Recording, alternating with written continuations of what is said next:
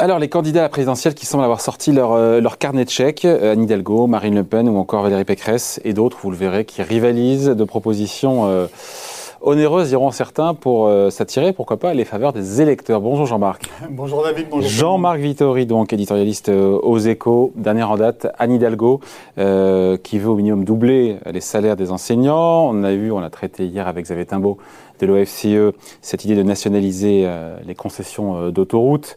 Euh, Pour Marine Le Pen et Arnaud Montebourg, une baisse de 25 milliards d'euros des cotisations euh, sociales pour augmenter le pouvoir d'achat euh, et les revenus pour Valérie Pécresse. Bref, on se dit que le quoi qu'il en coûte encore de, de beaux jours devant lui. hein. Ah oui, la corne d'abondance est ouverte. hein. Elle est ouverte depuis maintenant un an et demi.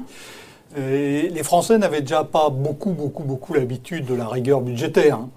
Et- et- On en parle souvent et on la fait rarement. Voilà, Euh, on en parle très souvent et on l'a fait très rarement. Et, donc, euh, c'était déjà le cas avant, mais ce qui se passe depuis 18 mois euh, a, fait complètement exploser tout- euh, toutes, les, toutes les contraintes. Le surmoi financier a totalement disparu. Euh, il a été englouti hein, sous les, les- les dizaines, les centaines de milliards qui ont été déversés sur l'économie française et dont on aurait dit deux ans plus tôt, ben non, c'est impossible de débloquer, d'avoir autant d'argent. Cet argent n'existe pas. Les caisses sont vides. Il y a déjà une dette colossale. Et, et Sauf que quoi qu'il en coûte, c'est fini, nous a dit Bruno Le Maire. oui, bien sûr, c'est fini, mais depuis 18 mois, l'argent a coulé à flot. Et donc c'est très difficile de se dire, ben maintenant, il va falloir faire autrement. Euh, de façon générale, hein, en campagne électorale, en France en particulier, hein, c'est différent dans d'autres pays. Euh, au Royaume-Uni, on a pu, par exemple, dans, dans une campagne électorale, s'affronter non pas sur combien on allait dépenser, mais sur combien on allait faire d'économies, sur qui ça allait porter, est-ce que ça allait porter surtout sur les entreprises, surtout sur les particuliers. Euh, en, en France, non. En France, euh, la campagne électorale, c'est de façon générale, hein, et pas seulement en 2022, euh, c'est euh, on promet, on promet de la dépense publique pour régler toute une série de problèmes plus ou moins euh, réels. Si vous replongez dans la campagne de 2017, hein, il y avait un seul candidat qui avait un programme d'économie qui était François Fillon. Et quand vous regardez son programme d'économie, il n'y avait rien. Il y avait 500 000 de fonctionnaires, fonctionnaires en moins, mais comment on va faire? Quelles que- quelles missions de l'État vont être affectées? Ah, déjà, il y avait un objectif. surtout Déjà, il y avait un objectif. chiffré. Voilà. Oui, il y avait un objectif chiffré, mais derrière, absolument aucun moyen de le mettre en œuvre. C'est-à-dire que si euh, François Fillon avait été élu, il n'aurait absolument pas pu faire parce qu'il n'avait rien dit sur, sur, euh, sur comment euh, agir. Donc la campagne électorale n'est pas un temps propice à l'économie, mais c'est vrai que là, cette fois-ci, on va tout même très, très, très Ouais. fort. Donc on est peut-être parti pour une campagne présidentielle. On va passer en revue un petit peu les différentes propositions, mais on est parti pour une campagne présidentielle un petit peu hors sol, avec euh, sortie du carnet de chèques à tous les étages et à tous les niveaux. Oui, oui, mais encore une fois, ça s'inscrit dans une, euh, dans, dans- dans une lignée. hein. Si vous regardez ce que fait euh, Emmanuel Macron depuis six mois, passe culture, passeport, chèque psy pour les jeunes, euh, un milliard et demi pour Marseille, qui solde au passage une gestion calamiteuse. Qu'on fait nulle part ailleurs dans aucune autre ville, mais enfin même un milliard et demi. Euh, il a été question, le, projet a été retiré. Je suis pas sûr qu'il ne reviendra pas par la fenêtre euh, d'un- minimum euh, relevé pour la pension de, de, de retraite. Il est question aujourd'hui même de- d'un chèque énergie. Donc l'exécutif au pouvoir depuis. Euh, donc il y a eu tout ce qui est pratiqué depuis 18 mois, depuis l'épidémie, mais il y a aussi toute une série de mesures qui vont rester. Euh, et si on regarde, hein, si on regarde depuis, euh, depuis le début de la crise sanitaire, la dépense publique ordinaire, celle qui va persister une fois que les virus auront disparu ou seront sous contrôle, cette dépense ordinaire supplémentaire depuis 18 mois, elle atteint 15 milliards d'euros.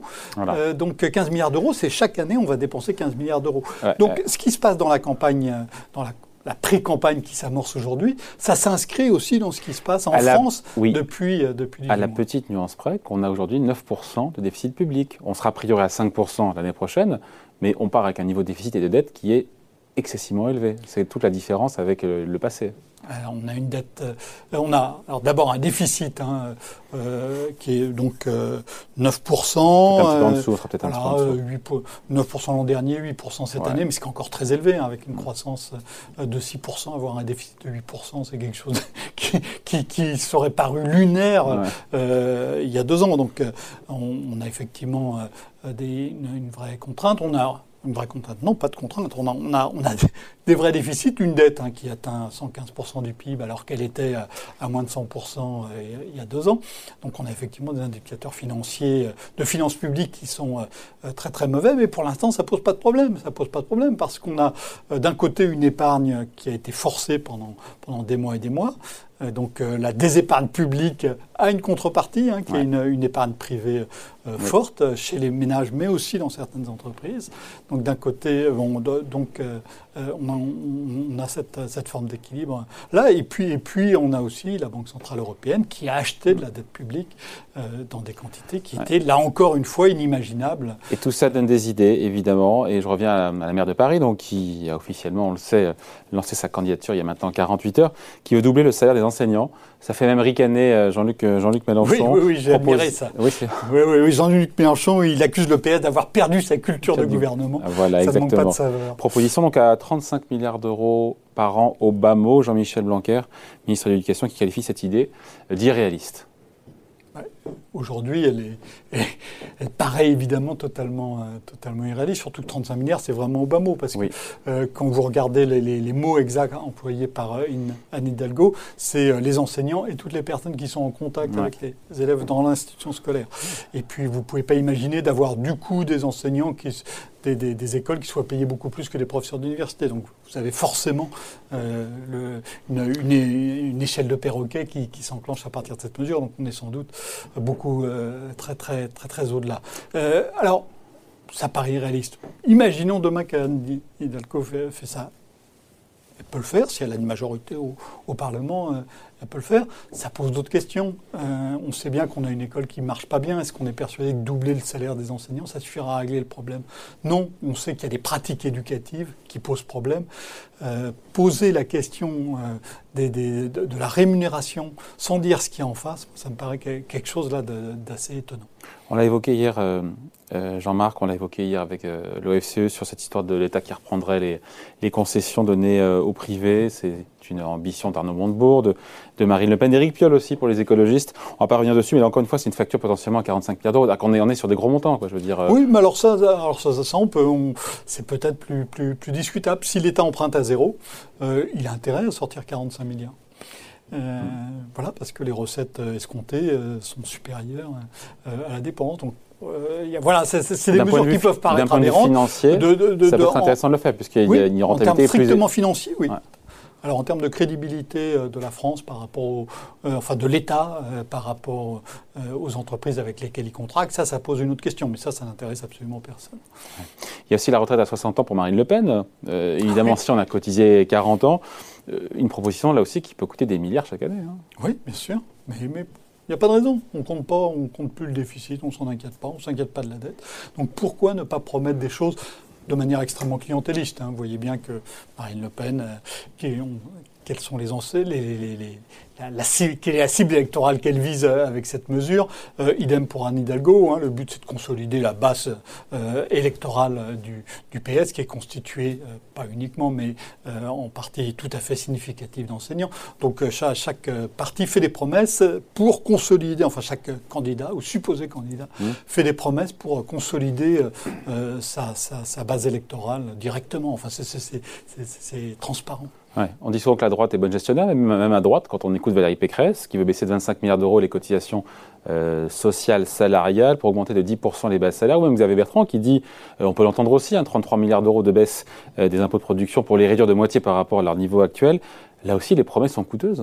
Oui, oui mais on, hein peut, on, peut, discuter de la réputation de bonne, et de la réalité de, la bonne gestion par la droite, je crois. Et, et, là, on voit bien que eux aussi, alors qu'ils ils savent bien que ces contraintes existent, eux aussi sont partis dans le, dans le décor allègrement. Encore une fois, les vannes sont ouvertes. Pourquoi s'embêter pourquoi s'embêter avec ces histoires de, de déficit Oui, sauf que la réalité parfois vous revient comme un boomerang. Est-ce que, est -ce que cette absence de sérieux budgétaire, on finit là-dessus, pourrait un jour se retourner contre nous. Il y a peut-être un jour qui n'est pas si éloigné que cela, euh, avec des tensions euh, sur la dette publique française, avec une BCE qui sera moins active. Euh, est-ce qu'on ne se prépare pas des jours plus mauvais? Alors on se prépare peut-être des jours plus mauvais avec de, euh, deux contraintes hein, qui pourraient nous revenir dans la figure. Premièrement, c'est les contraintes au niveau euh, européen, hein, nos, mm.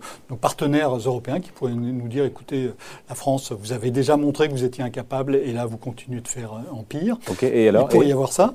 Donc ça, ça peut amener des tensions euh, très fortes. Et puis, et puis de l'autre côté, et ça peut renforcer des tensions sur l'autre côté, c'est-à-dire sur les investisseurs. C'est-à-dire, la France a encore besoin qu'il y ait des gens qui lui prêtent de l'argent. Mais c'est le cas aujourd'hui, en même temps. Oui, on dépense beaucoup et on emprunte à 0%. Ça peut continuer comme ça pendant longtemps. Hein. Oui, oui. Si, et pourquoi pas? Ben, Quand vous regardez l'histoire, quand un pays s'endette trop, on lui prête trop. Hein, c'est très important. C'est pas le pays qui, c'est pas seulement le pays qui emprunte trop, c'est des créanciers qui lui prêtent trop. Mais il y a un moment où ils arrêtent. Toujours. Il n'y a pas un moment dans l'histoire où, quand il y a un État qui a emprunté massivement, ben, ses créanciers n'ont pas dit un, un jour ou l'autre. Mais c'est impossible à dater. Ce stop ah, peut ben, arriver bien sûr. demain, comme dans 10 ans, comme dans 50 ans. Évidemment. Mais il y a un autre danger, donc ça c'est le danger extérieur, hein, donc les créanciers, euh, euh, les, partenaires européens.